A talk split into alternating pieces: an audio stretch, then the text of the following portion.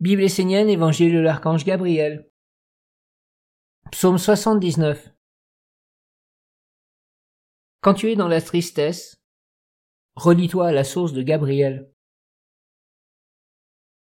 Quand ta vie te fait défaut, que tu sens la tristesse et le découragement te gagner, que ta vie intérieure s'éteint, rappelle-toi sans cesse que ton Père se trouve au-dessus de toi.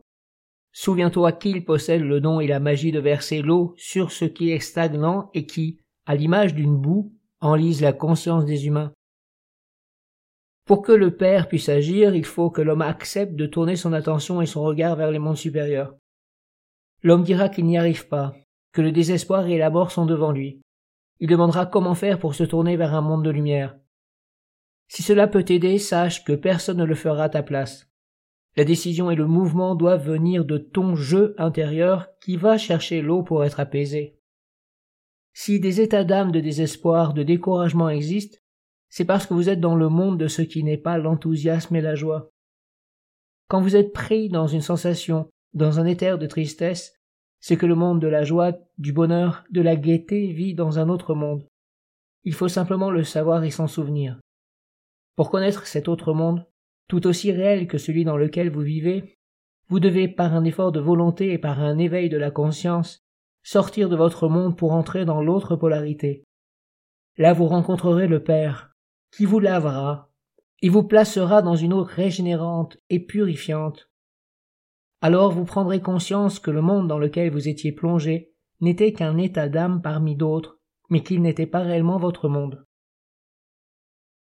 Le monde est un diamant à plusieurs facettes. Il faut le savoir et apprendre à y voyager et à les maîtriser. Apprends à trouver et à cultiver la force de la lumière en toi, qui te permettra d'être stable sur la terre et de ne pas te faire attraper et piéger par des états d'âme sombres. Certaines âmes restent enfermées des siècles et des siècles dans des états d'âme négatifs sans jamais s'élever dans l'autre côté. Vous devez cultiver le côté de la lumière et maîtriser le côté sombre. Étudiez l'enseignement, pratiquez la discipline de la ronde des archanges, rendez vivant de votre intelligence, de votre sensibilité et de votre conscience les textes sacrés de la nation essénienne. Chantez, accomplissez les mouvements magiques et les célébrations des mystères. Mais surtout, activez-vous pour sortir de ce monde dans lequel vous ne pouvez avancer, car il est un chemin d'enfermement et non de floraison de la grande beauté. Apprenez à élever vos regards vers cet autre monde qui se trouve dans un plan supérieur d'existence et qui se manifeste à travers les anges, purs en lumière. La joie est un ange vivant dans un monde supérieur. La tristesse est son opposé, qui vit dans un plan d'existence inférieur. Vous, les hommes, vous êtes entre ces deux plans d'existence et devez en être conscient, le voir. Il ne s'agit pas de glorifier l'un pour noircir l'autre, il faut être conscient des deux pour les mettre chacun à sa place. Les anges ne sont pas étrangers inaccessibles à la vie des hommes. Mais ces derniers ne peuvent plus les voir, ni avoir de contact avec eux lorsqu'ils sont prisonniers de l'inconscience et des états d'âme éteints des mondes inférieurs. La ronde des archanges est une opportunité de te placer pour aller vers ta source intérieure, vers ce qu'il y a de divin et de plus grand en toi.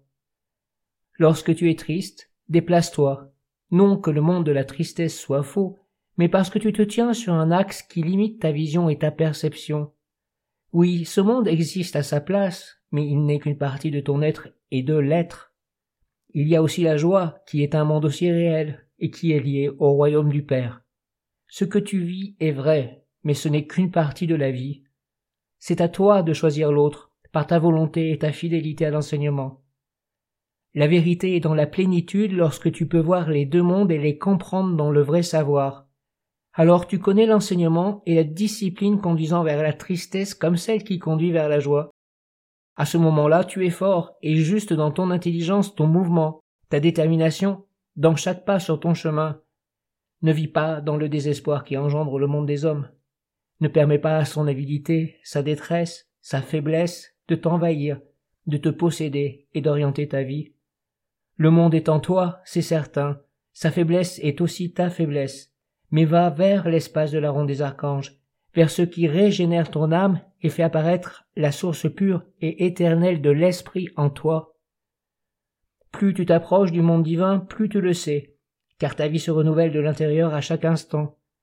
Plus fort, plus vivant deviennent ta pensée, tes sentiments, ta volonté, ta force, ta vitalité, ta santé, ta réalisation. Si tu l'acceptes, tu deviens un être fort et puissant, et peux réaliser tout ce que le monde supérieur te demande, devenant un serviteur du plus haut et non plus du plus bas.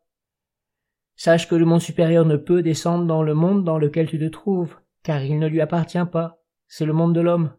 S'il veut réellement vivre et construire sa destinée avec le monde divin, l'homme doit savoir se dégager de l'emprise d'un monde inférieur. S'il veut aller vers un monde qui n'est pas humain, mais angélique et divin, il doit savoir utiliser ce qui est au-dessus de lui et qui ne lui appartient pas. Tels sont la sagesse, l'héritage et la tradition des Esséniens.